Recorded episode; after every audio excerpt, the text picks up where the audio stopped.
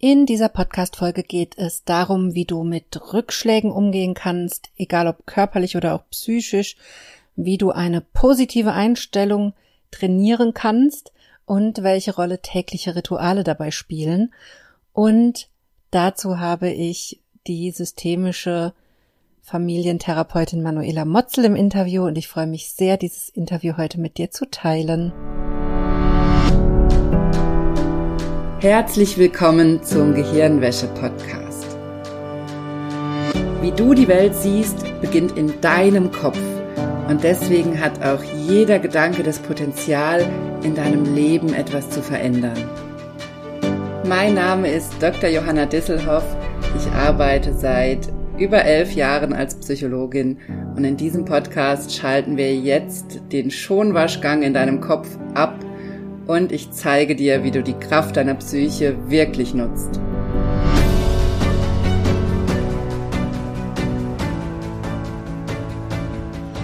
Hallo, schön, dass du eingeschaltet hast im Gehirnwäsche-Podcast. Ich habe wie immer ein ganz, ganz wichtiges Thema dabei.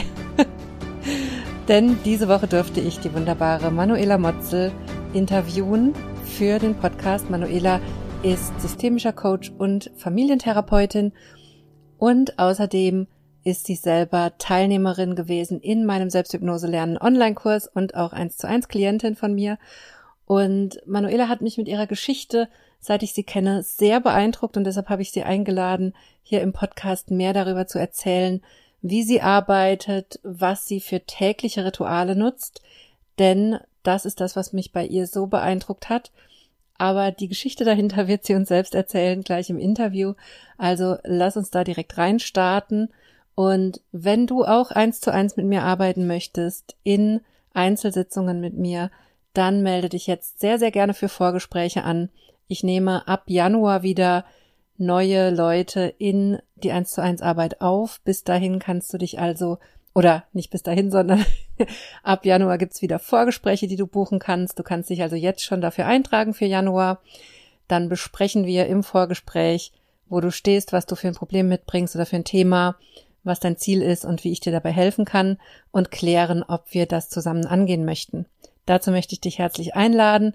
Den Link dazu findest du auf meiner Homepage und in den Show Notes.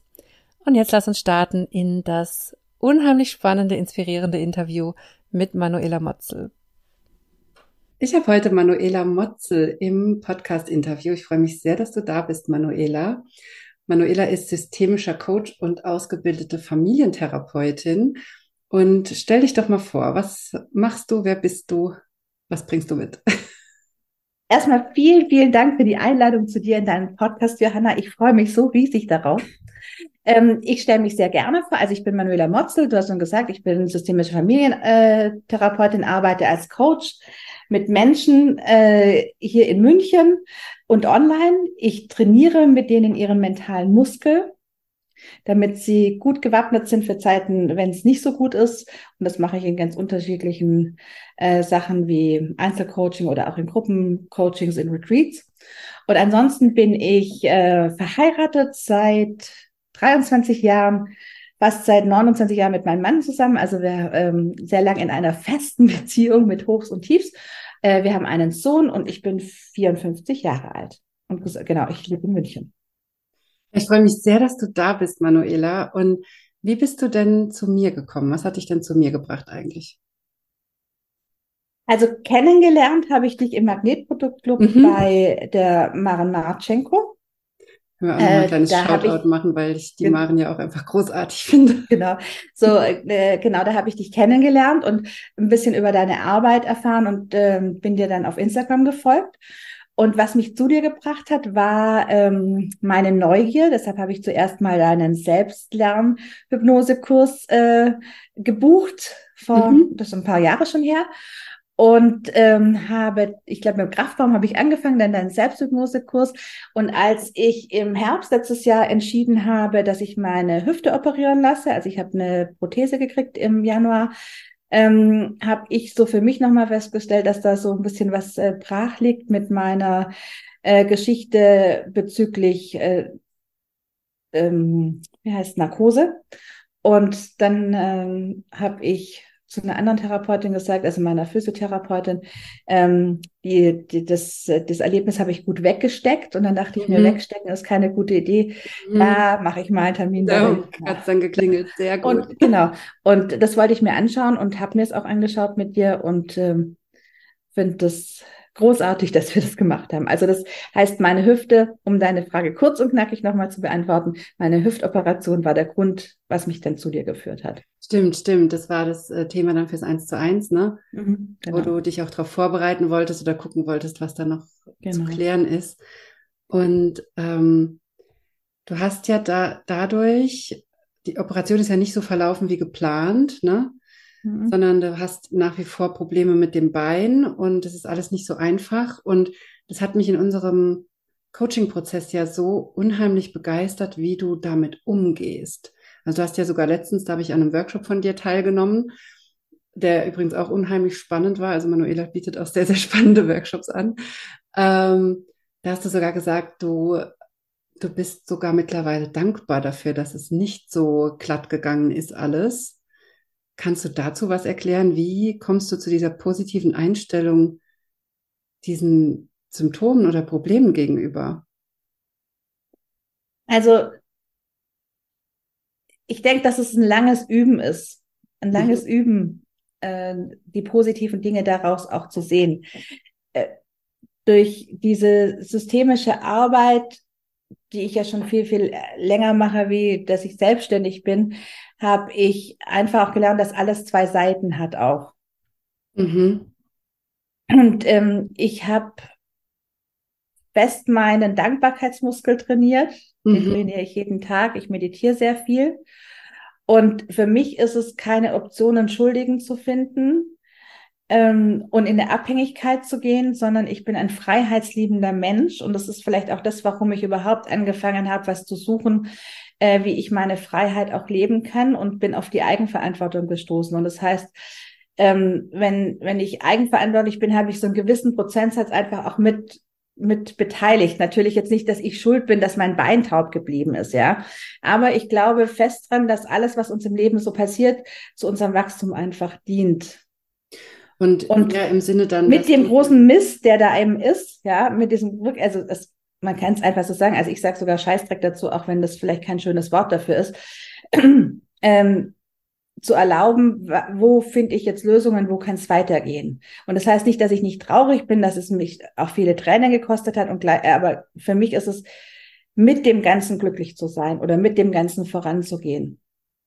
Das finde ich sehr, sehr spannend, weil du es gerade so schön gesagt hast, die Situation ist scheiße, das mhm. Bein ist taub, das ja. kostet auch viel, viel Zeit, viel Nerven, viel Tränen, ja. viel Aufarbeitung oder emotionale Arbeit. Und trotzdem sich das zu erlauben, glücklich zu sein, finde ich wahnsinnig spannend. Ja. Ja, und vielleicht auch, also das ist auch, auch so, das, was ich mit dir jetzt eben auch so eingestiegen bin. Also wir haben ja angefangen, dass ich die, die, das Trauma meiner Narkose gut schaffe und war dann natürlich froh, dass ich dich an meiner Seite äh, hatte, mhm. auch danach, um einfach auch immer wieder in Kontakt zu gehen mit dem Bein, in, in Kontakt zu gehen und das, das so in diese verschiedenen Schichten reinzuschauen. Und du hast das angesprochen, das war ja im Ritual, als ich gesagt habe, ich bin dankbar dafür, ja, weil ich habe das Gefühl, dass es mich auch wachsen lässt und dass ich an Themen noch mal viel viel tiefer einsteige. Und da mein Bein Gefühl los ist, also es ist taub, eher so wie eingeschlafen, habe ich mir irgendwann dann natürlich auch Gedanken gemacht, was hat's denn mit Gefühl zu tun? Warum mhm. fühle ich da nichts? Was hat hat's mit Fühlen zu tun? Und Fühlen und Intuition ist natürlich auch ein ganz, ganz großes Thema bei mir in der Arbeit, in dem, was ich tue, ja. Mhm. Und ich weiß, dass ich gut fühlen kann, aber sind auch meine Gefühle, die ich so habe, darf ich die zulassen? Darf ich fühlen? Ähm, darf ich alle Gefühle fühlen, ja.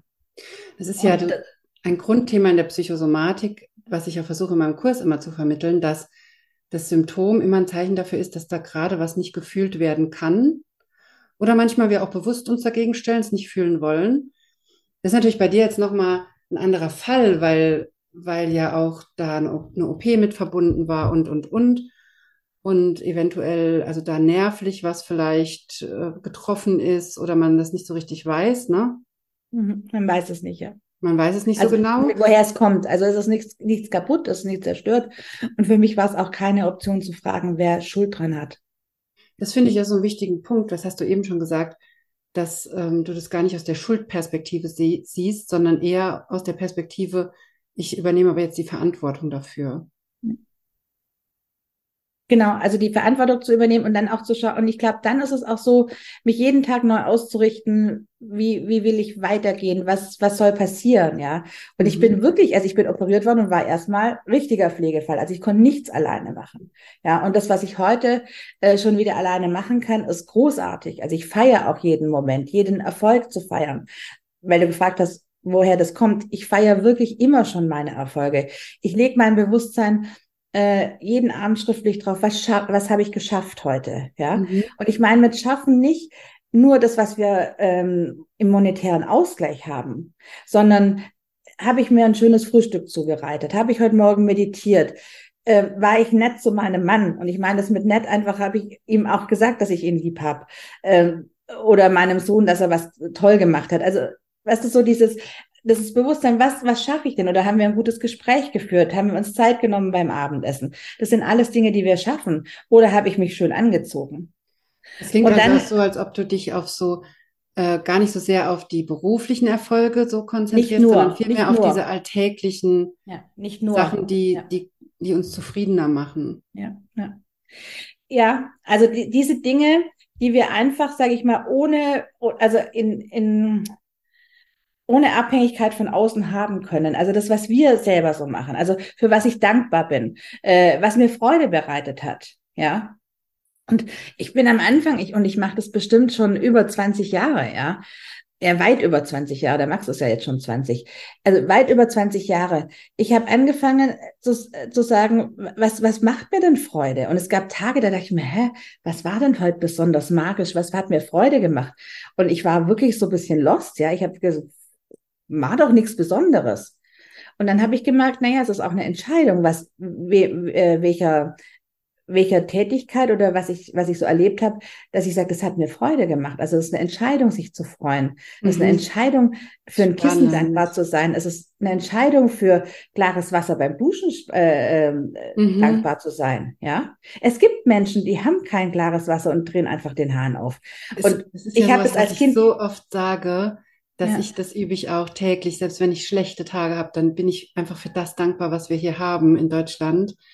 Und wo ich weiß, dass es so viele Menschen nicht haben. Und das ist ja. gleichzeitig aber sowas, was so viele Menschen auch triggert, wenn ich das sage, weil sie das nicht fühlen können. Wie, und ich verstehe, also vielleicht kannst du da, hast du dazu eine Idee, wie man da mehr reinkommt, weil für mich ist es auch so was Natürliches, für diese Dinge dankbar zu sein. Und gleichzeitig merke ich, dass anderen das unheimlich schwer fällt für diese, weil, weil sie dann aber gleichzeitig die Probleme sehen, die wir in Deutschland haben und sich dann nur darauf fokussieren und gar nicht in diese Dankbarkeit reinkommen. Ich glaube, die Probleme im Außen sind nur lösbar, indem wir innerlich eine, einen inneren Reichtum auch haben, ja. Und das ist, also sage ich mal, es ist vielleicht einfacher, sich auf das Negative auch zu stürzen, weil ich dann selber ja wieder sind wir bei der Eigenverantwortung gar keine Verantwortung übernehmen äh, muss, ja, wenn ich sage, alles ist schlecht, irgendjemand hat schlecht gemacht. Ja, also so habe ich das Gefühl gerade, dass die Politik auch funktioniert, ja. Also diese Verantwortung auch zu übernehmen, ähm, ich habe 16 Jahre regiert, ja, dann kann jetzt die Regierung nicht nur schuld dran sein in der Misere, wo wir stecken. Mhm. Also weißt du, das ist so, wie wenn wir das ausblenden mhm. und das, ich, ich weiß es, äh, ja, ich wie es einfacher geht. Ich glaube, es ist eine Entscheidung anzufangen. Also wie kann ich anfangen damit, es zu tun? Ja. Es, also das ist einfach eine Entscheidung zu fassen, zu sagen, okay, ich konzentriere mich da mal drauf. Und ich habe dann angefangen, so mit kleinen äh, so eine Challenge für mich zu machen. Ja, mhm. ich habe gesagt, ich mache es mal 30 Tage mhm. oder ich mache es mal 21 Tage. Und dann habe ich gemerkt, das hat mir gut getan mich darauf zu fokussieren, was mir. Ja, zu, was dafür, was ich dankbar bin. Ja. Mhm. Und dann habe ich es immer, immer mehr ausgeweitet auch. Und dann ist es wirklich so, ich überlege, ich muss da nicht mehr drüber nachdenken. Das ist wie Fahrradfahren oder wie Zähneputzen. Ja. Also Zähneputzen tut uns gut, aber keiner hat eine mega Leidenschaft für Zähne. Also die wenigsten. Es gibt bestimmt auch Menschen, die haben die lieben es, Zähne zu putzen. Ich putze Zähne, weil es mir gut tut, weil ich meine, ähm, meine Zähne erhalten will und weil es einfach angenehm ist. Und wenn ich mal einen Abend keine Zähne putze und so ins Bett gehe, fange ich doch am nächsten Tag auch wieder damit an. Mhm. Und bei allen anderen Dingen habe ich so das Gefühl, dass oft die Menschen so dieses, wenn, wenn, also dieses, ich kann das nicht, ist mir zu anstrengend, ja. Es braucht so ein bisschen, natürlich, was heißt Anstrengung? Zähneputzen ist auch nicht anstrengend und wir tun's, ja. Aber wir sind nicht unbegabt, wenn wir es einmal nicht tun. Wir können immer wieder anfangen. Das also dieses, ich so ein spannendes Beispiel, weil wir ja oft, also ich mich sogar selber dabei erwische, wenn so gute Rituale mal für eine Zeit lang nicht klappen und ich es nicht schaffe, jeden Tag meine Gedanken aufzuschreiben, weil mit kleinem Kind hier halt viel los ist, dass ich dann denke, boah, jetzt komme ich nicht mehr rein. Oder dass ich dann denke, boah, jetzt weiß ich nicht, wie ich es unterkriegen soll. Mhm. Und das finde ich genau. so spannend, weil beim Zähneputzen habe ich mich das noch nie gefragt, da habe ich immer die Zeit dafür. Super spannend. Ja, und, und sag ich mal, das ist ja auch was, was dir das schenkt, weil du musst viel weniger Zeit, wenn du gesunde Zähne hast, beim Zahnarzt verbringen. Also es ist eigentlich eine Zeitersparnis. Und es ist, finde ich, eine gute Investition. Und wir fallen schnell raus. Also ich falle auch schnell raus, wenn ich was nicht mehr mache. Ich hab, ja, aber beim Zähneputzen ist ja so sofort klar, ähm, oder es ist so fest drin einfach. Das steht gar nicht zur Debatte. Also ja. bei mir nicht. Bei mir ist es nicht. Es steht überhaupt nicht zur Debatte. Das muss gemacht werden. Wie, ja. Wie komme ich, wie kann ich das in meine anderen Rituale bringen?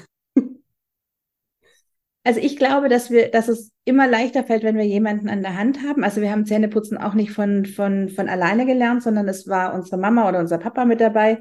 Also irgendjemand in der Erziehung, also irgendjemand, der sich drum gekümmert hat, wer auch immer, auch wenn es nicht Mama und Papa war. Dieses drin zu begleiten, ja.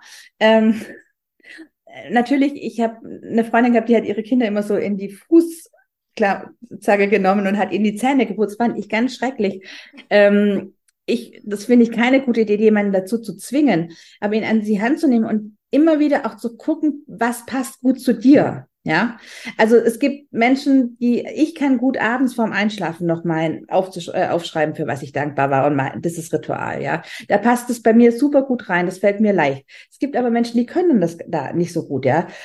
Dann müssen können sie gucken, Fällt es mir leichter direkt nach der Arbeit? Fällt es mir leichter, wenn ich morgens aufstehe? Wann, wann ist die, die, die passende Zeit? Ja, ich bin kein Mensch für Miracle Morning um 5 Uhr. Ja, das liegt aber daran, weil ich Familie habe. Ja, ich müsste ja um, um, um acht ins Bett gehen. Ja, das passt überhaupt nicht in mein Leben. Das mag ganz toll sein. Ja, und es ja, ist auch toll. Ist, Nur ich, es passt nicht in mein Leben. Ja, ich glaube, das ist, wo man dann leicht dran scheitert und ich bei mir das auch immer wieder sehe. Zum Beispiel dieses Miracle Morning, diese Idee von, ich stehe um 5 Uhr auf und habe dann den festen Ablauf mit Lesen, Schreiben, Yoga und Smoothie oder was auch immer da dazugehört. Ähm, das haut mich dann direkt raus, weil, weil mein Kind auch meistens um 5 aufsteht und Miracle Morning impliziert ja, aber ich habe erst mal ein, zwei Stunden für mich. Mhm, und das kannst um zwei aufstehen. Ja, müsste ich um drei oder um vier aufstehen. Ja, nee, geht nicht. So, das, genau. Und ähm, ich habe dich ja eingeladen in den Podcast, weil ich das so unheimlich inspirierend finde, mit dir zu arbeiten und das mitzukriegen, wie du dich durch diese schwere Zeit nach der OP und wo alles nicht so gelaufen ist wie gedacht und das viel härter war, dann wieder in den Alltag zurückzukommen. Auch du bist ja selbstständig, auch in die Selbstständigkeit zurückzukommen und du das aber mit so einer Bravour gemeistert hast, mit so einer Lebendigkeit, Fröhlichkeit und deine Rituale da ja auch glaube ich, dazu beigetragen haben oder Grund dafür waren, warum das so gut funktioniert hat. Und gleichzeitig ist es ja genau das, was du auch verkaufst, ne? diese Rituale zu etablieren in deinem Kurs. Und was, wie finde ich denn so solche Rituale für mich? Wenn ich jetzt zum Beispiel nicht die bin, die mit Schreiben was anfangen kann, muss ich mich dann zum Schreiben zwingen? Nee, du musst, musst dich überhaupt nicht zum Schreiben zwingen. Du kannst aber mal ausprobieren. Mhm. Und du könntest dir Zeit geben. Mein mhm. Lieblingsimpuls äh, aus meinem Kartenset ist dafür, äh, das Gras wächst sich schneller, wenn ich daran ziehe. Mhm. Ja, also wir putzen auch nicht erst seit gestern Zähne. Mhm.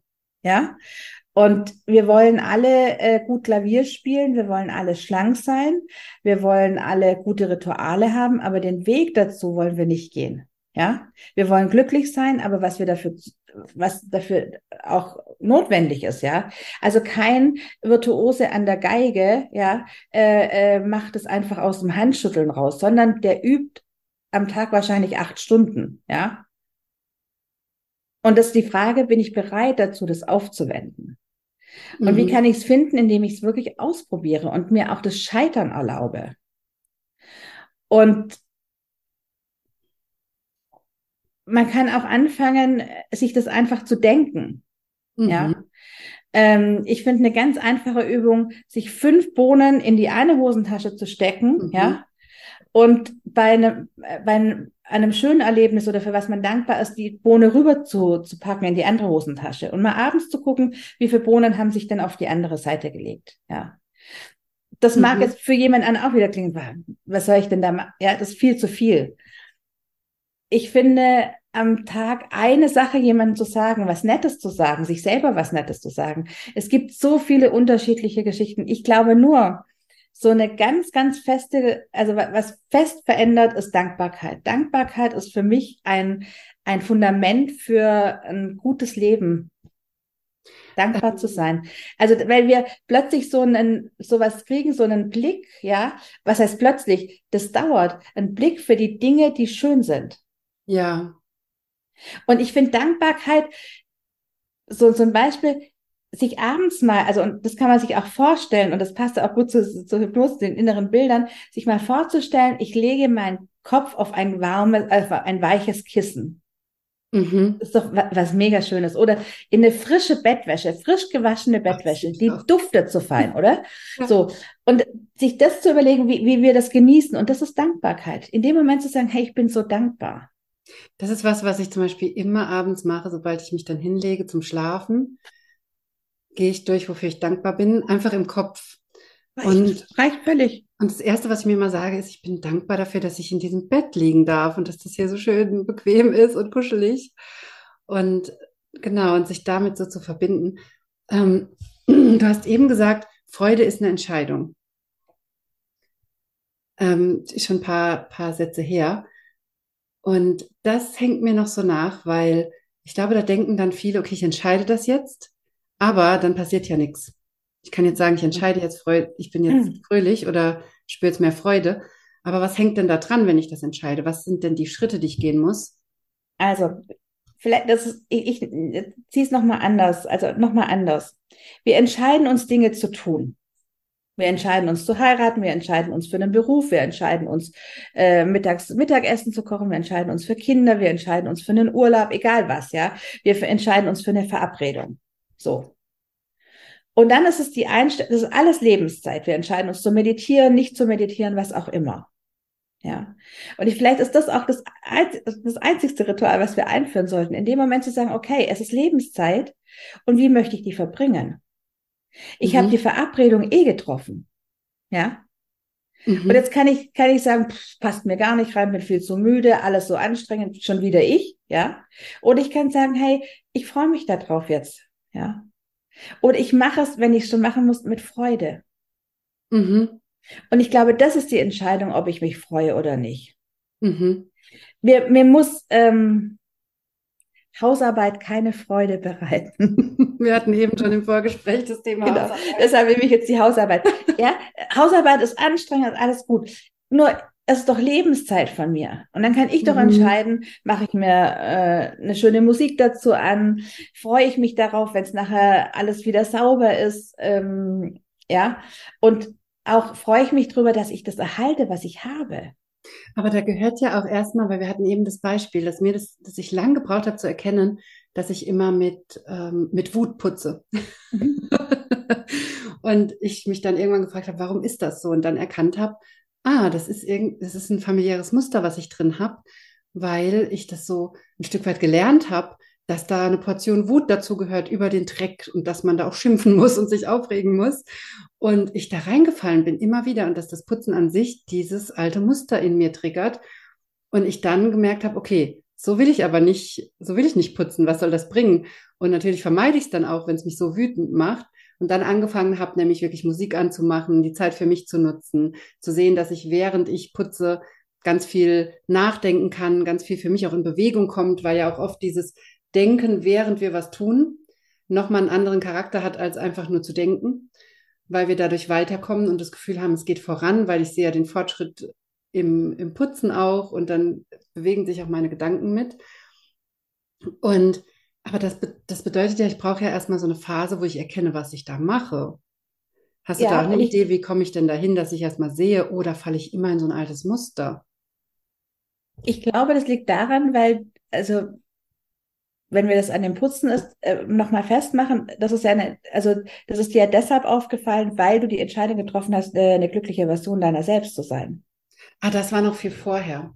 Das war Ja, noch viel früher, aber Genau, aber das war, aber Mhm. das ist so der Anstoß dazu. Und ich glaube, dann Mhm. ähm, fällt uns ja auf, wo wir zum Beispiel nicht glücklich sind, wo wir unzufrieden Mhm. sind, wo wir immer motzen, ja. Und bei Also mir war das es heißt, wirklich, mir erstmal das Ziel zu setzen, fröhlicher zu werden ja, oder mich Freude reinzulassen, damit ich dann Genau. tatsächlich wie so eine Idee mich triggern zu lassen, damit ich dann Ja. sehe, wo falle ich, wo, wo klappt es nicht im Alltag. Genau. Oder warum klappt's nicht? Und das heißt Und ja was kann ich tun dafür, dass ich das Gefühl habe? Also das ist zum Beispiel auch ein Ritual von Mhm. mir, das ich im Bett mache und ich frage mich, egal wie verknautscht ich bin, wie müde ich bin, wie schlecht gelaunt ich aufwache, ja, mit wie viel Schmerzen. Ich frage mich, wie will ich mich wirklich fühlen heute, ja? Mhm. Und es kann erfolgreich und fit sein. Ja, was muss ich denn tun, um mich erfolgreich und fit zu fühlen? Ja, das war heute, also ich nehme das jetzt wirklich als Beispiel, was ich heute äh, äh, beschlossen habe. Mhm. Das heißt, wenn ich um 7.40 Uhr, obwohl ich eine Eule bin, beim, bei der Physiotherapie sein möchte, tue ich doch, also ich tue was für meine Fitness, also kann ich es auch mit Freude machen, ja. Mhm. Damit ich mich gut fühle, stehe ich sogar noch eine halbe Stunde früher auf, gehe noch in die Dusche. Das hat auch was mit Fitness für mich zu tun. Erfolgreich mich zu fühlen heißt, ich bereite mich auf das, was ich mit dir hier mache, vor, ja. Ob ich jetzt nochmal Unterlagen lese, ob ich mir was zusammenschreibe, ob ich eine kleine Meditation mache. Aber das ist das, was, was kann ich tun, damit ich mich heute erfolgreich fühle. Und wenn dann aber was kommt, wo ich mich nicht erfolgreich fühle, kann ich ja auch fragen, hm, was hätte ich denn gebraucht, um mich erfolgreich zu fühlen? Und so komme ich, glaube ich, an diese Glaubenssätze. Nur um die so, so richtig gut zu beackern oder auch, ich weiß nicht, ob man sie auflösen kann, aber um sie noch bewusster zu machen, glaube ich, brauchen wir jemanden, der uns, der uns begleitet. Also das Mhm. mache ich auch in der Arbeit mit dir. Und ich glaube, dass ich ein hohes Bewusstsein habe und auch schon viel, viel gemacht habe. Nur gerade mit diesem Fühlen gehen wir auch an, an wirklich alte Abspeicherungen. Und ich sage das ja auch oft zu dir. Ich finde es einerseits mega genial. Ich bin immer wieder überrascht und gleichzeitig finde ich es gruselig, ja, wie das in den Zellen drin sitzt, ja. Und das ist wie so eine, so ein Deckel. Und ich glaube, wenn wir dann, also Meinst du, wenn wir dann Hypnose machen? ja, wenn wir Hypnose Mhm. machen. Also was, wo wir dann tief einsteigen. Und ich glaube, dass wir ganz, ganz viel selber machen können, dass Mhm. wir es in so mit Dankbarkeit, dass wir, deshalb mache ich auch jetzt das mentale Fitnessstudio, dass man gemeinsam eben diese, diese, diese einfachen Übungen, die uns trotzdem so schwer waren, so zusammenzumachen. Wenn wir aber dann merken, dass wir an so eine, ja, das ist wie so eine unsichtbare Deckelung kommen, Mhm. ja, wo wir sagen, wir, wir, wir, wir machen und machen und machen. Ich glaube, das ist die beste, beste, beste ähm, Signal dafür, dass es ein alter Glaubenssatz ist, der wo wir nicht selber dann rauskommen. Und da ist wirklich, finde ich, gut, sich jemanden zu suchen, ähm, der einen dadurch begleitet, ja. Und Mhm. zwar nicht das aufzulösen, es nicht wegzumachen, sondern einfach mal zu schauen, wo kommt es her. Weil Mhm. wir brauchen ein Verständnis dafür. Wenn wir was verstehen, dann können wir es verändern, ja. Es geht nicht ums Wegmachen, sondern es geht um diese Grenzen weiterzumachen, wo es uns wie ein Korsett einschnürt. Und das ist ja auch nur ein Glaubenssatz. Ich schaffe nicht, Rituale in meinen Alltag zu bringen. Wir haben genug Rituale, vielleicht sollten wir sie nur austauschen. Also da habe ich vielleicht auch so einen Glaubenssatz, wo ich, der mich da deckelt, weil ich finde es so schön, wie du das beschreibst mit dieser gläsernen oder mit dieser Decke. Es erinnert mich an diese gläserne Decke, wo wir immer wieder so in unserer Entwicklung dran stoßen und dann da ja eigentlich eine ganz wichtige Information für uns auch drin steckt.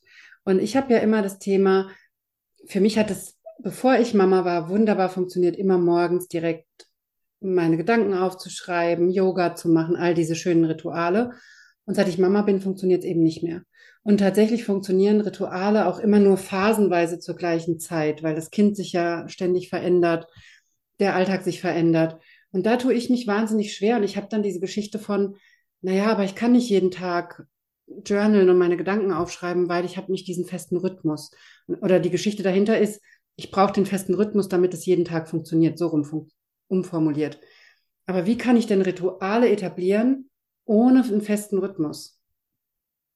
Indem du sie dann machst, wenn, wenn ihr aufgestanden seid. Und wenn du morgens, wenn, wenn morgens deine Tochter noch schläft, dann kannst du es machen, gleich morgens. Und ansonsten machst du es, wenn es ja im Kindergarten ist. Ja, und das fällt mir wahnsinnig schwer. Hm? Nur, ich glaube, dass wir mit Kindern, ja, äh, ich glaube, zum einen ist es, dass das ein Glaubenssatz ist, dass man als Mutter dann viele Dinge nicht mehr machen kann. Also das, das ist ja, ja so. das unterschreibe ich sofort, ja. Ja. Und ähm, dass ich, wie du gesagt hast, das, das, da tust du dir schwer, du hast eine, als Mutter, glaube ich, sind wir so flexibel, ja. Mhm. Und wir legen unser Kind hin, es, es putzt munter und wir, es wacht nach dem äh, Mittagsschlaf auf und hat Fieber. Das heißt, wir sind, ja, wir, äh, wir wollen gehen und das Kind hat die Hosen voll, also muss noch gewickelt werden. Das heißt, wir gehen ja immer mit diesem Moment, ja. Mhm. Dieses, dieses, ähm, es, dieses, sich darauf einzustellen, fällt uns total leicht ich glaube, dass wir, was, was, was es uns schwer macht, ist, dass wir festhalten an der Idealvorstellung, Mhm. dass es so sein muss. Mhm. Wenn ich, wenn ich sage, äh, ich kann nur um 5 Uhr morgens meine Seiten schreiben, ja, und es passiert dann nicht, dann macht es mich unzufrieden. Ja. Nur wenn ich um 10 am Wochenende aufschreibe, kann ich mich fokussieren. Wenn ich heute Morgen um, um 5 vor 6 mein Wecker klingelt, weil ich zur Physio muss, kann ich mir überlegen, wie ich mich fühle. Und wenn ich es dann nicht gleich schaffe, dann hält es mich ja nicht ab, es nachher im Auto noch zu machen, äh, wenn man mal nicht dahin fährt, auf der Rückfahrt, ja. Selbst jetzt könnte ich es noch machen, ja.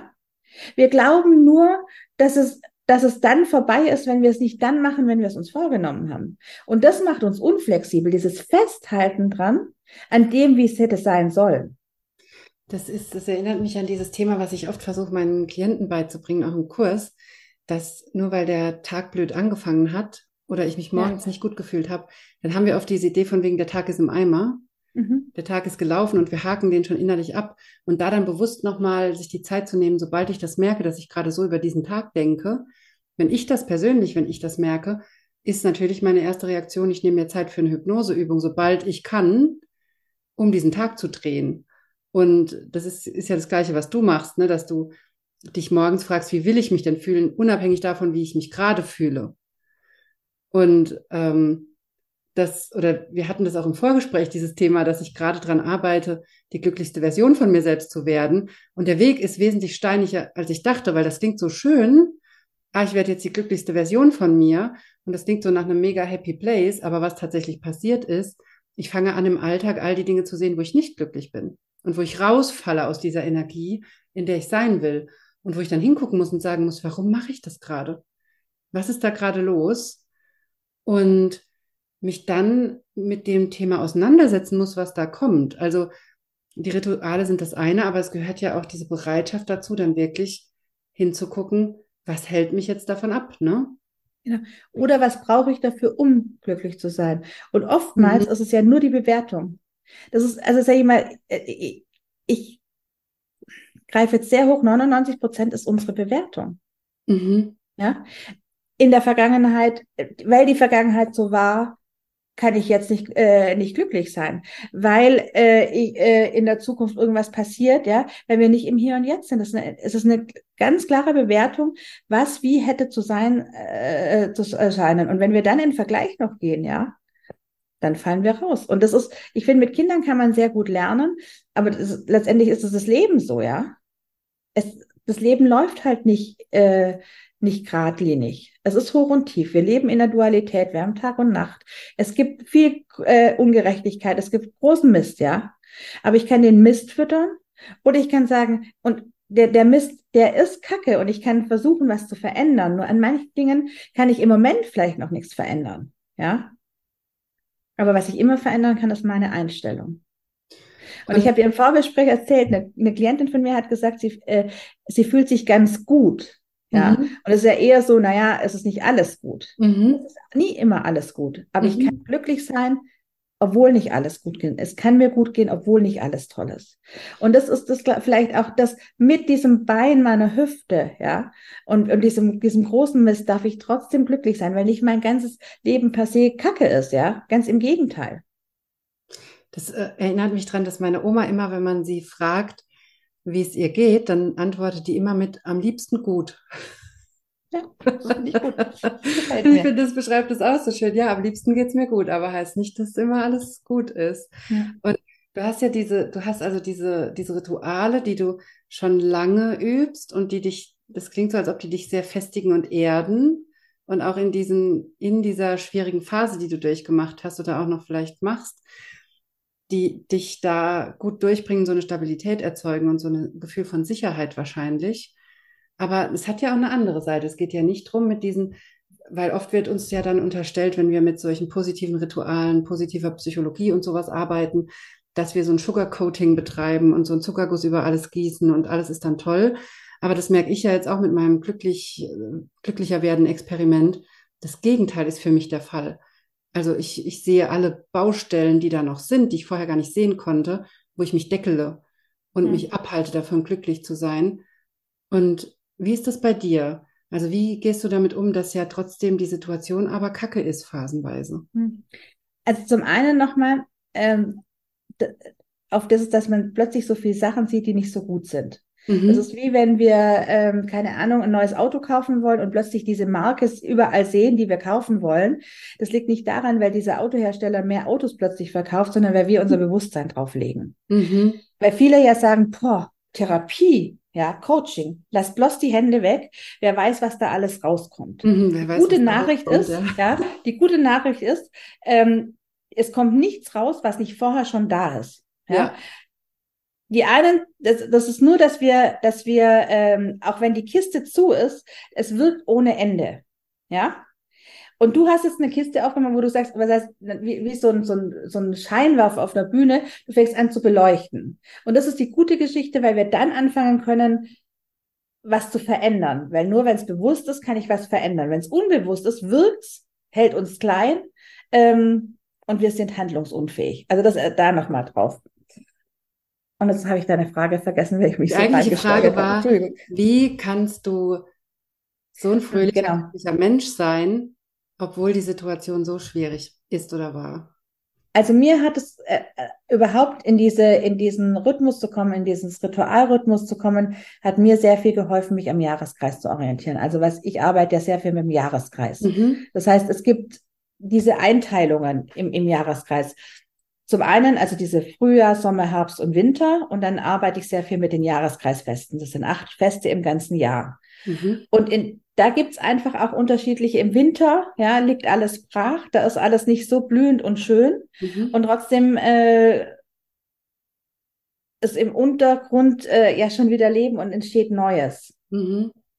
Und das hat mir in meiner Entwicklung sehr viel geholfen, mich daran zu hangeln. Früher war für mich im August als Teenager das Jahr vorbei, wenn die Felder abgeerntet worden sind. Ja, das hat mich wirklich, also heute so im Nachhinein, in so eine leichte Winterdepression reinbringen lassen. Mhm. Im August, das muss man sich mal vorstellen, ja. Aber ich fand das ganz, ist einfach schlimm. heute kann ich feiern, dass es, dass es Ernte ist, dass wir was, was, was einholen. Wir sind mitten im Sommer. Also ich weiß zum, auch, dass, äh, dass noch Sommer ist, und zwar bis im September, ja. Es wird mhm. zwar Spätsommer, aber es ist Sommer. Ich habe einfach dadurch gelernt, mich im Hier und Jetzt auf das zu konzentrieren, was gerade da ist. Und das Hier und Jetzt ist letztendlich immer gut. Aber heißt das nicht gleichzeitig auch, also jetzt zum Beispiel nach deiner Operation, wo du dann Schmerzen hattest, gemerkt hast, das Bein ist taub und das funktioniert alles nicht so, wie du es dir vielleicht erhofft hast, das bringt doch auch viel Schmerz mit, also auch psychisch, viel Trauer, Wut, Hilflosigkeit. Ja, also in dem Moment ist doch dann nicht alles gut. In dem Moment ist nicht alles gut, nur in dem Moment hadere ich ja mit dem, was passiert ist. Mhm. Ja, warum, also es sind typische Sätze, warum mir? Ja? ja. Warum funktioniert das Bein nicht mehr? Weil ich operiert worden bin, das heißt, ich bin in der Vergangenheit. Mhm. Das konnte ich ja gar nicht ändern. Ja.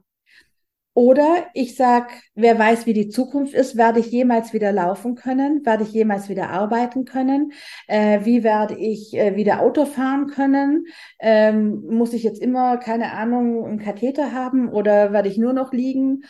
Das sind Dinge in der Zukunft, das wusste ich ja gar nicht. Mhm.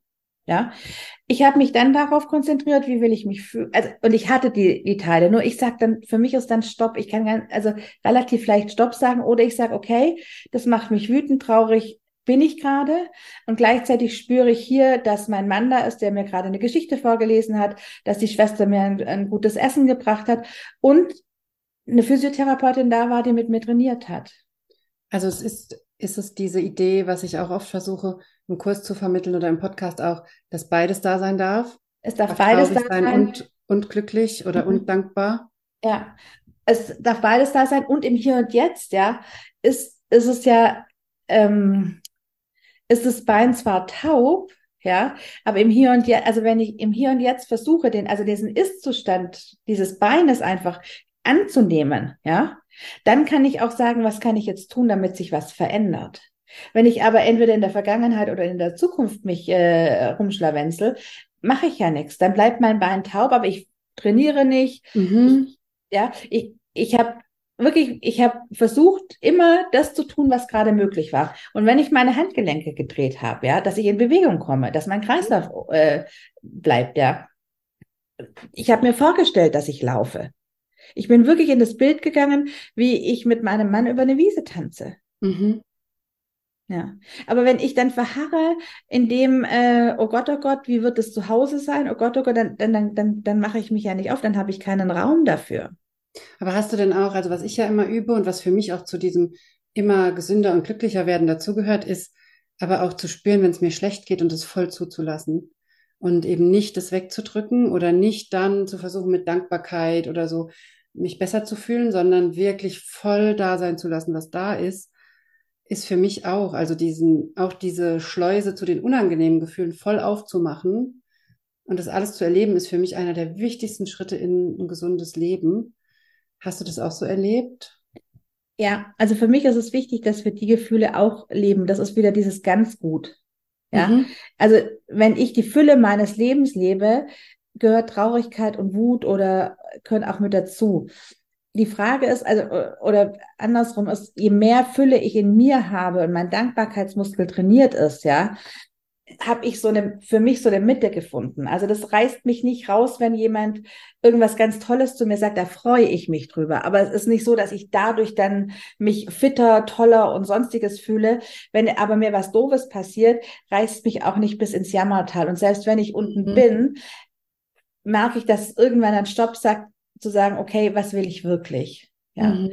Aber es zu spüren. Also ich lasse das, klar lasse ich das zu. Ich glaube, das wäre das, also ich bin kein Freund von positivem Denken, dass wir das andere alles wegschieben. Ich glaube, dann verselbstständigt sich das auch. Ja. Das geht gar nicht. Also das ist, das wäre, also ich glaube, das ist ungesundes. Ähm, das glaube ich auch. Also ich glaube, das ist auch ein absolutes Missverständnis in vielen ja. ähm, Dingen, mit denen wir arbeiten, ne? gerade mit den Ritualen, mit denen du arbeitest oder die Hypnose, mit der ich arbeite. Es geht überhaupt nicht darum, alles schön zu zaubern mhm, oder Zuckerguss drüber zu schütten, über die, über die äh, Scheiße, auf Deutsch gesagt. Ja. Aber ähm, hast du denn auch, seit wir zusammenarbeiten mit Hypnose, hat sich da was verändert auch für deine Arbeit? Ich frage das immer vor allem dann, weil ich das sehr spannend finde, weil du selber auch ausgebildete Therapeutin bist und als systemischer Coach arbeitest. Hat sich das irgendwie ausgewirkt? Ja, klar. Also das hat sich auf mein ganzes Leben ausgewirkt. Also, weil ich glaube, dass, also man, ich stelle mir das immer so, so vor, und ich erkläre es auch immer so, es kommt ja immer darauf an, in welchem, in welchem Stockwerk ich mit irgendwas beginne. Ja. Mhm. Und mich hat es natürlich nochmal eine ganz andere Ebene, gehoben. Ja, also ich merke für mich, dass ich noch freier werde, dass es mir noch leichter fällt, ähm, auch tiefer noch einzusteigen.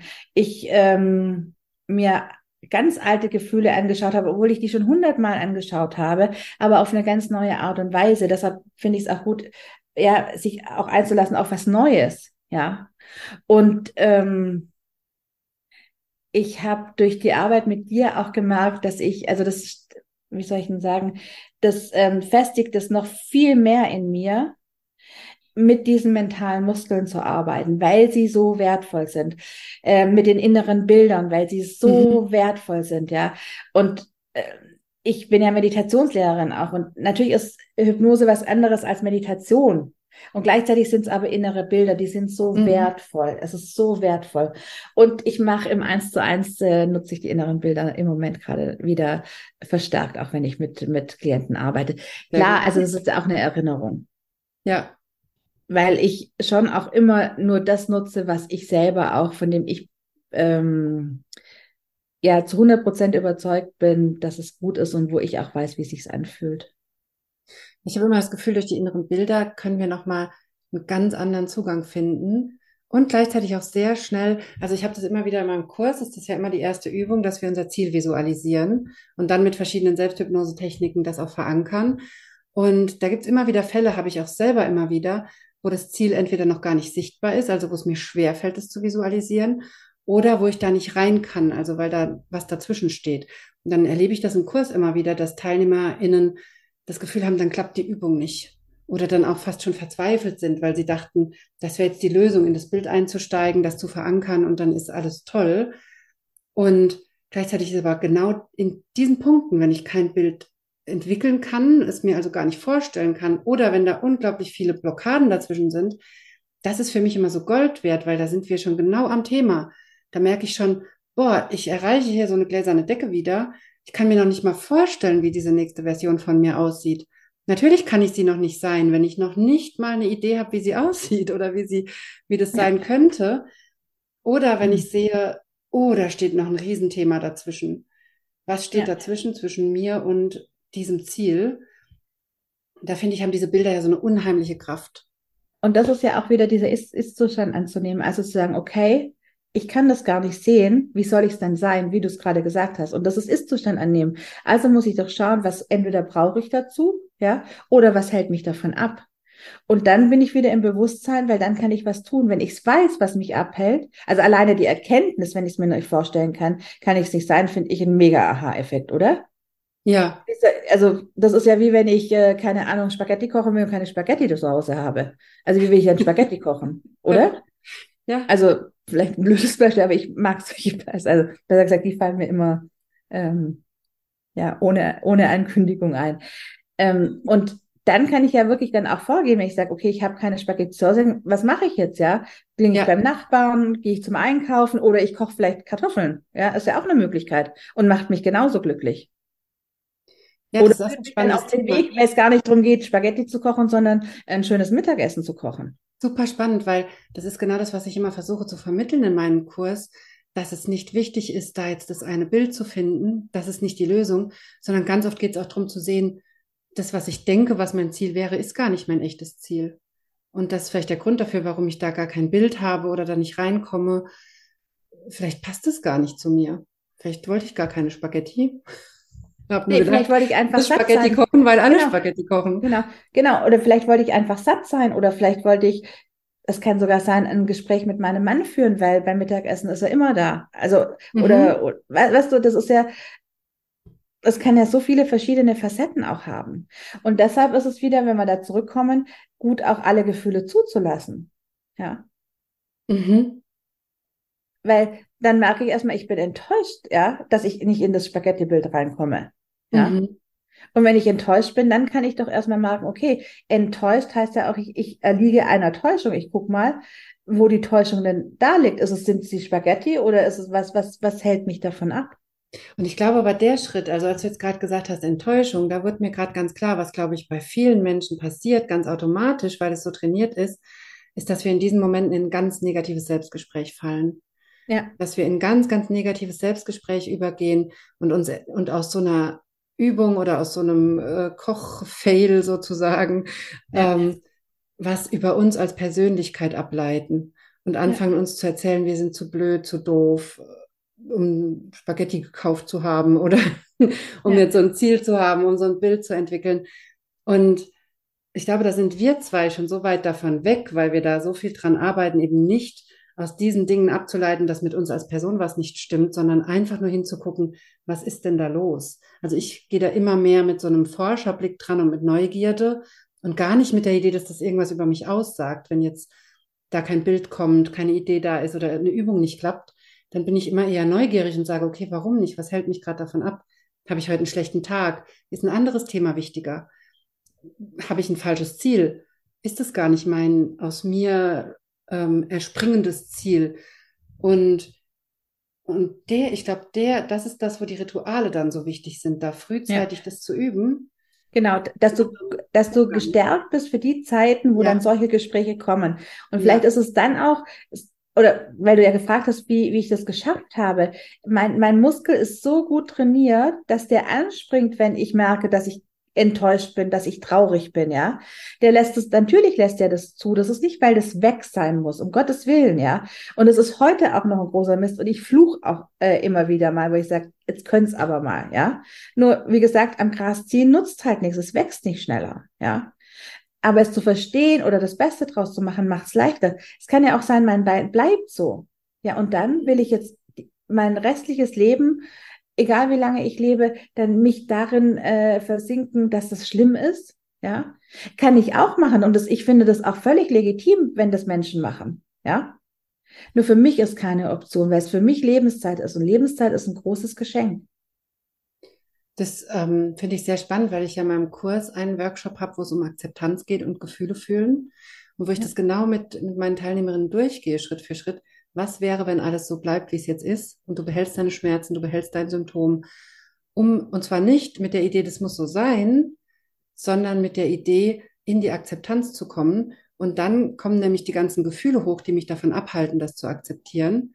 Und mit denen dann zu arbeiten, mit der Enttäuschung, mit der Wut, mit der Trauer und wirklich so eine Übung zu haben, das mal hochzuholen und es eben nicht die ganze Zeit zu deckeln und und so einen Zuckerguss drüber zu gießen. Genau. Das erinnert mich gerade sehr daran. Ja. Und es ist halt dann auch, dann werde ich auch wieder handlungsfähig, weil wenn ich sage, so ist es im Moment, ja, dann brauche ich jetzt noch keinen, keine Ahnung, äh, wenn ich noch nicht aus dem Bett aussteigen kann, brauche ich noch keinen, keine Gehstützen, ja, weil ich kann ja noch gar nicht aufstehen, mhm. ja. Also brauche ich doch irgendwas, was mich jetzt im Bett mobilisiert oder das ist so immer einen Schritt nach dem anderen einfach. Mhm. Also auch nicht zu weit in die Zukunft denken. Ja, den Weg einfach zu gehen. Und ich, also ich, ich liebe es. Ich habe Visionen. Also das ist wirklich, ich finde, mhm. Visionen sind was Großartiges, ja. Äh, nur wir brauchen kleine Schritte, um, um, um an diese Visionen auch zu kommen. Das ist der Unterschied zu Ziel und Vision. Ich mache mir kleinere Ziele, um meiner großen Vision auch, auch äh, ein Stück näher zu kommen. Und das ist vielleicht auch nochmal mit der glücklichsten Version deiner selbst zu sein. Das ist eine Vision. Ja. Mhm. Und jeden Tag einen Schritt darin zu gehen, was mache ich heute dafür, dass ich die glücklichste Version bin? Ja. Das ist auch mein Fokus. Also was mache ich heute, um meine, meiner Vision, einem guten Leben äh, zu dienen oder dem auch näher zu kommen? Und manchmal gelingt es besser, manchmal schlechter, ja. Und manchmal kommt das Leben dazwischen. Und trotzdem achte ich dann drauf, was war trotzdem daran noch, was mich ein Stück weitergebracht hat. Also mir hat das gerade ein bisschen de, das äh, Gehirn zerschossen, als du gesagt hast. Ähm, also da hat es gerade wirklich bei mir, wo ich dachte, boah, okay, das ist gerade äh, extrem, was du hier sagst, weil du gesagt hast, ich habe die große Vision und ich gehe aber kleine Schritte. ich, äh, will ein, ich will das einfach einmal unterstreichen, weil du hast es so schön zusammengefasst, diese fundamentale Wahrheit von, ja, ich habe große Ideen, aber ich muss kleine Schritte gehen, sonst wird es nichts. Und ich glaube, das ist das, wo viele dran hängen, wenn es ums Aufschieben geht und gar nicht erst dran gehen, weil die Sachen so groß wirken, große Ziele zu erreichen. Und du das aber so schön in einem Satz rumdrehst und sagst, und dann gehe ich aber ganz kleine Schritte. Wir sind, es gibt eine Studie, ich weiß nicht, ob du das weißt, wie oft wir auf unseren Hintern gefallen sind, als wir laufen gelernt haben. Nee. Aber oft ich glaube, also, also wenn ich jetzt, ich, wenn ich es richtig, es kann, mag falsch sein, aber es ist, glaube ich, zwischen ähm, 11.000 Mal und 24.000 Mal.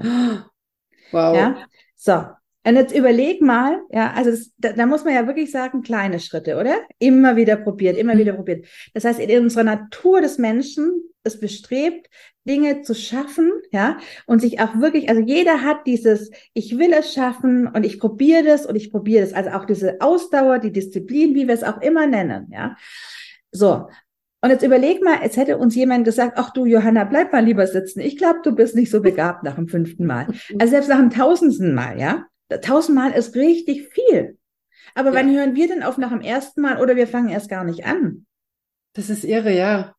Unglaubliches Beispiel. Und, und das ist was, das hat jeder Mensch, hat dieses, äh, diese, diese Geschichte, dieses Aufstehen und dran zu bleiben, ja. Und zwar nur für sich selber. Wir haben, wir, wir laufen nicht für unsere Eltern, wir laufen nicht für Freunde, sondern wir haben das gemacht, weil wir das wollten. Ja, wir wollten das. Irgendwas in uns hat einen großen Antrieb. Also muss das doch, wir haben es einmal schon geschafft, wir können das immer wieder schaffen. Das, das ist, finde ich, so spannend, weil ich habe zum Beispiel, als meine Tochter auf die Welt kam, das so richtig beobachten können, wie die das geübt hat als Baby, zum Beispiel die Hand zu kontrollieren. Das war anstrengend, ne? oder wie die das alles üben. Die üben ja, das tausende Male. Ja. Und ich habe das immer wieder beobachtet, wie sie mit ihrer Hand, zwar war die noch ganz klein, so, so Bewegungen gemacht hat. Genau, greifen. Wirklich, genau, wo ich gemerkt habe, die übt gerade, diese Hand zu kontrollieren. Ne? Ja. So, und, und das hat mir so geholfen, weil ich zum Beispiel als Psychologin auch schon mit Schlaganfallpatientinnen gearbeitet habe. Und wo ja auch wir wissen, das Gehirn kann viel wieder lernen, auch wenn so eine Hand taub ist, ne? Oder wie bei dir auch das Bein taub ist. Das Gehirn kann vieles wieder lernen, das wieder anzusteuern. Und es wurde mir erst durch das Beobachten von meiner Tochter als Baby klar, aber wie viel Übung das braucht, bis das Gehirn die Nervenzellen wieder aufbaut, zum Beispiel, wenn die wirklich zerstört sind im Gehirn. Ne?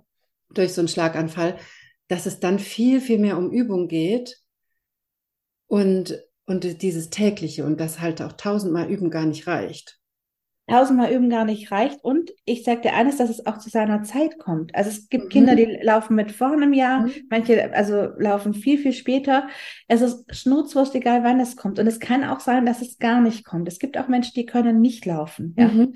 Und trotzdem gibt es Möglichkeiten, wie die ein glückliches Leben führen können. Mhm. Und das, das war für mich auch, also das ist so eine Erkenntnis, dass wir mit dem, was wir haben, ja, auch Dinge trotzdem tun können. Wir, also weißt du, das geht ja nicht nur um dieses Laufen lernen. Manche haben es auch nicht gelernt, aber die haben was anderes gelernt. Mhm. Und es mag sein, dass es, dass wir immer wieder in unserem Leben auf Menschen gestoßen sind, die sagen, kannst du nicht, ja, bist du zu blöd zu. Also es gibt ja so viele dippelige Glaubenssätze. Also ob das mit Geld, mit äh, Schönheit, mit wie, wie, wie wir auszusehen haben, mit allem, ja, ja. Lass es mal lieber, mache ich für dich, ja, wie auch immer, ja, wo wir gemacht haben, sind wir gar nicht so.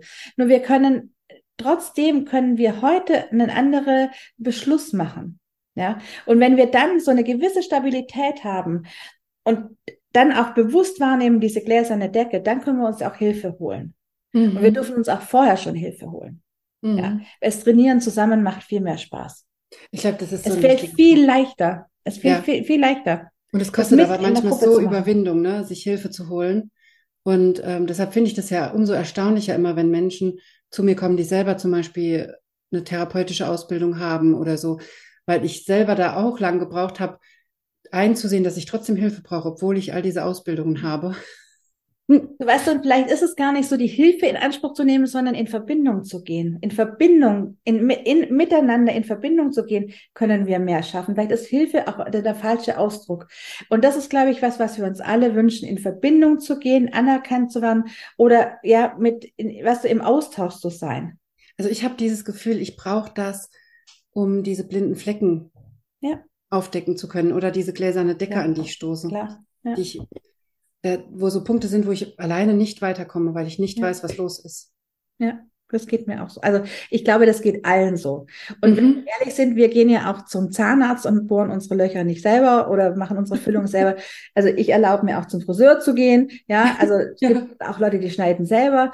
Ähm, ja, manchmal back, äh, manchmal äh, glaube ich, ich kann Hochzeitstorten backen, aber wenn ich wirklich eine ordentliche haben will, dann gebe ich zum Konditor. Weißt du, das ja. sind so Sachen, man kann Dinge auch alleine machen und trotzdem gibt es Menschen, die es halt, die, die, die da drin vielleicht auch eine Professur haben oder sich einfach weitergebildet haben, viel mehr Ahnung haben, ja. Deshalb mache ich ja auch Workshops, um nicht im Internet mir alles zusammenzukuscheln.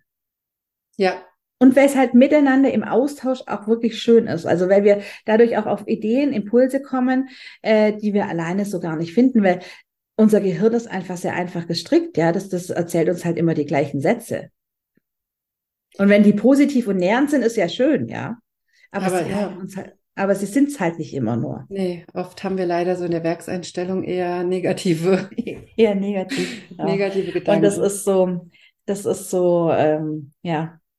Was ähm, zum Abschluss, was empfiehlst du den Menschen, die in so einer Situation sind, gerade oder oder Angst haben vor so einer Situation, wie du es erlebt hast. Also, dass so von jetzt auf gleich das Leben so eine Wendung nimmt, die man nicht vorhersehen konnte.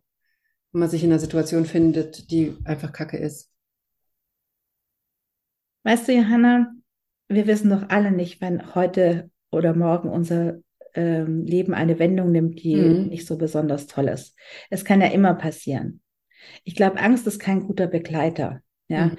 mit Angst ähm, kommen wir in einen Mangel und wir, wir, wir schaffen das. Also ich glaube, dass es wichtig ist, ja, mit, mit Angst hemmt uns. Da sind wir, das, das, das sind wir starr. Ich glaube, das ist einfach, ich empfehle wirklich, ja, im Hier und Jetzt zu sein und jeden Tag das Mögliche zu machen. Ja, und es geht ja auch nicht um mit Ritualen oder mit Strukturen, um, um, um was zu optimieren, also in diesem Optimierungswahn, sondern für mich sind Strukturen und diese Rituale einfach so eine Sicherheit, ja. Und das ist, und da einfach zu beginnen zu schauen, ähm, mal was nachzulesen, sich ein Buch zu holen, jemanden um, um Rat zu fragen oder zu schauen, was gibt's da, ja? Oder einfach mal zu gucken, was ist denn der Jahreskreis zum Beispiel? Oder der Mond bewegt äh, ganze Meere, ja, mit Ebbe und Flut. Mal zu gucken, ah, wie ist denn gerade so, wir haben Vollmond, wir haben äh, Neu heute ist Neumond im Übrigen. Ähm, wir nehmen gerade im August so, auf. Sag dazu, wann wir genau, aufnehmen. Genau, also genau, das genau. Also heute ist Neumond und das sind so sind für mich immer besondere Tage und ich habe so mit kleinen Sachen angefangen, besondere Tage. Ich habe versucht, kleine Dinge zu integrieren, zu sagen, ähm, eher machbare Dinge. Mein allererst, meine erste Challenge war, meinem inneren Kind einen roten Apfel, kennt ihr diese, kennst du diese glasierten Äpfel? Ja. Alle, ja. Meinem inneren Kind diesen Apfel zu schenken. Das war in meiner Ausbildung eine Aufgabe, ja. Mhm. Und ich wusste, das kann ich super gut erfüllen, weil ich bin heimgekommen hier in München, haben wir die Auer Duld, das ist so eine kleine Kirmes. Ich wusste, an dem Sonntag kann ich diesen Apfel noch kaufen. Und dann habe ich das erfüllt. Und ich habe dann den Stand erst nicht gefunden. Ich war echt in Panik, weil das war für mich, ich will doch das, ich möchte das erfüllen. Und dann habe ich den Apfel gekauft, ich habe den mit Hochgenuss gegessen und das war mein allererstes Mal, wo ich das Gefühl habe, ich habe das, was ich mir, was ich machen wollte, auch wirklich richtig gut umgesetzt. Mhm. Machbare Ziele, machbare Dinge und auch auszuprobieren. Ja, meistens überfordern wir uns mit dem, was wir wollen. Jeden Tag Sport, jeden Tag meditieren. Ja, meditiert doch einmal im, im Monat. Probiert es doch mal aus. Oder meditiert doch einfach mal morgen und probier es aus, ob es dir überhaupt tut. Ja? Weißt du, mal mit einem probieren, was machbar ist. Also zusammengefasst, viel spielerischer dran gehen. Und machbar. Auch, auch mit der machbar. Und ich höre auch so raus, auch mit der Idee, das zu machen, also mir einfach zu glauben, wenn es mir nicht gefällt, dann ist es nicht so toll oder einfach rauszufinden, was gefällt mir denn. Und das Gute ist, das kann, das mag mega toll sein, aber es ist für mich halt nicht gut. Das mhm. kann ganz vielen Leuten helfen, nur mir halt nicht. Mhm. Ja. Und dann und zu schauen, auszuprobieren. Ja, ja. Weißt du, ich, ich probiere immer aus, wie komme ich auf meine, meine zwei, zweieinhalb Liter Wasser, ja. Mhm. Ich habe da ewig ausprobiert. Ich manchmal probiere und dann, manchmal ende ich es auch wieder, ja. Dann trinke ich äh, was mit äh, Geschmack und mache mir irgendwelche Beeren rein. Ich stelle mir morgen schon die Flasche hin. Da auch pflegt, also auch zu spielen einfach damit. Was tut mir gut? Aber was ich weiß, ich will gerne äh, ausreichend Wasser trinken. Und auch ja. da, da würde ich jetzt noch einen draufsetzen und würde sagen, und aber reinfühlen brauchst du wirklich zweieinhalb Liter, weil wenn es schwer ist und so eine dauerhafte Challenge, Vielleicht brauchst also, du weißt du, ja, also weißt du, das ist bei mir jetzt, also ich, zweieinhalb Liter heißt es, da, da weiß ich, dass es mir gut geht damit. Ja, ja, das genau. Also genau, aber da gebe ich dir völlig recht und das ist auch gut, nochmal zu wissen, zu gucken, welche Wassermenge brauche ich denn? Wo fühle ich mich denn gut? Und mal eine Woche zu probieren, 500 Milliliter zu trinken, einen Liter zu trinken, mal fünf Liter zu trinken, weißt du, und dann äh, gar nicht mehr zu wissen, wo das Wasser oben und unten noch reinpasst. Einfach mal zu gucken, was ist meine Wohlfühlwassermenge und dann eben zu gucken, wie kann ich denn da dran bleiben? Also Weil diszipliniert sind wir alle, ja. Wir können für andere Menschen alles tun. Das also das sind, das sind die meisten, ja. ja Nur wenn es darum geht, für uns. Tut mir leid. Nee, alles gut. Ähm, ich wollte nur dazu fügen, dass ich das ganz, ganz oft am Anfang in meinem 1 zu 1 Coaching meinen Leuten als Aufgabe gebe. Also dir musste ich das nicht geben, weil du bist da voll schon drin in diesen Ritualen und so auf den Körper hören.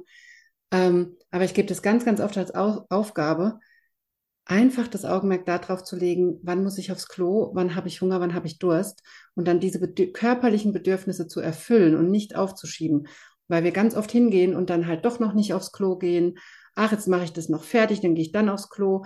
Oder ja, ich merke schon, ich habe Hunger, aber jetzt ist noch nicht Essenszeit. Oder ich habe Durst und jetzt will ich aber nicht aufstehen. Oder umgekehrt, dass wir auch dieses, diesen Mythos haben in unserer Gesellschaft, wenn wir Durst hätten, wäre es schon zu spät zum Trinken. Halte ich für absoluten Unsinn, weil warum sollten wir das Signal Durst haben, wenn es dann schon zu spät wäre? Ne? Also der Körper hat ja Signale, wo er deutlich signalisiert. Ich muss nur anfangen, drauf zu hören. Wenn ich dann natürlich den Durst über drei Stunden übergehe, dann ist irgendwann, dann habe ich Kopfschmerzen oder so. Ne? Aber sich mit diesen simplen Körpersignalen wieder zu verbinden und die ernst zu nehmen, ist für mich auch immer so ein ganz, ganz wichtiger Schritt, mich wieder ins Hier und Jetzt zu bringen.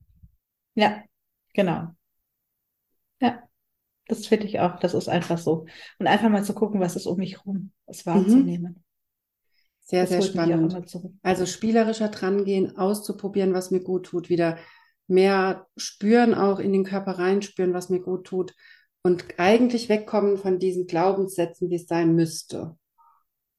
Ja. Ja. Da hast du ja auch viel dazu gesagt. weil, so weil letztendlich hängt, hängt, hinter fast allem eine Industrie, eine Wirtschaft, ein Wirtschaftszweig. Mhm. Ja, ob das Ernährung ist, wie wir auszusehen haben, was für Kleidung sollten und letztendlich auch in dieser ganzen Wohlfühl-Bubble-Blase. Mhm. Ja, es muss so sein. Mhm. Und ähm, es geht nicht um höher, schneller, weiter. Es gibt kein, letztendlich müssen wir gucken, was ist unsere eigene Struktur. Und was ich auch noch total wichtig finde, ist raus aus diesen Abhängigkeiten. Wir sind so, wie wir sind, die beste Version eh schon von dem, ja. Und vielleicht geht es gar nicht darum, die beste Version von uns zu werden, sondern diese wunderschöne Version einfach zu erkennen. Mhm. Und dafür ähm, ja, brauchen wir nicht immer noch, noch, noch, noch, noch was, sondern vielleicht auch mal das anzuwenden, was wir schon haben. Ja. Und in dem Anwenden, was wir schon haben, auch da können wir uns Hilfe holen, weil das auch oftmals schwierig schwerfällt, weißt du? Ja. Das viel reduzierter einfach auch zu machen. Und wir brauchen ein gefülltes Inneres, weil, dass wir rauskommen aus diesem, diesem Gefühl, im Mangel zu sein, weil äh, auf was zu verzichten oder was zu verändern bedeutet nicht, äh, dass wir in Mangel gehen, sondern dass, dass wir Räume schaffen für Neues.